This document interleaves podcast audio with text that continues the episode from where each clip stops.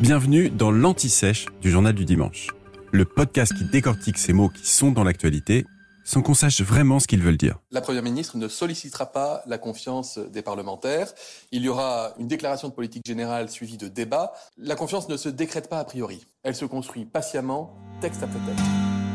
Au fait, il faut dire quoi dans une déclaration de politique générale? La déclaration de politique générale, c'est un discours prononcé par le gouvernement devant le Parlement.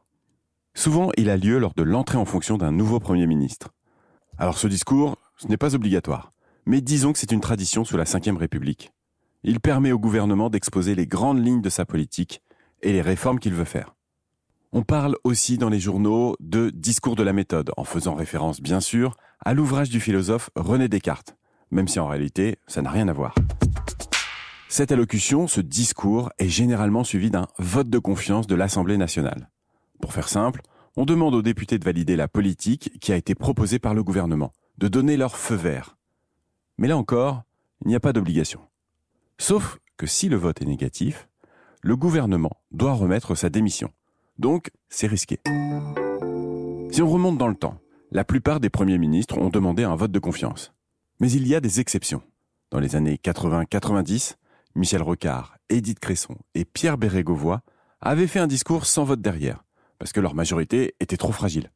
Sachez pour finir que le recordman des déclarations de politique générale, c'est Pierre Mauroy, Premier ministre entre 1981 et 1984. Lui, il en a fait quatre. Et puis, on a beaucoup parlé du discours devant l'Assemblée nationale, où le Premier ministre vient en personne, mais il y a aussi un discours prévu devant le Sénat. Sauf qu'il peut être lu par un autre membre du gouvernement, dans l'hémicycle du Palais du Luxembourg, et pile au même moment. Vous venez d'écouter l'Anti-Sèche du Journal du Dimanche, le podcast qui répond à la question que vous n'osiez pas poser. Je suis Vivien Vergniaud et si vous avez aimé ce podcast, mieux si vous voulez écouter d'autres épisodes préparés par la rédaction du JDD, c'est facile. Abonnez-vous, suivez-nous, c'est gratuit.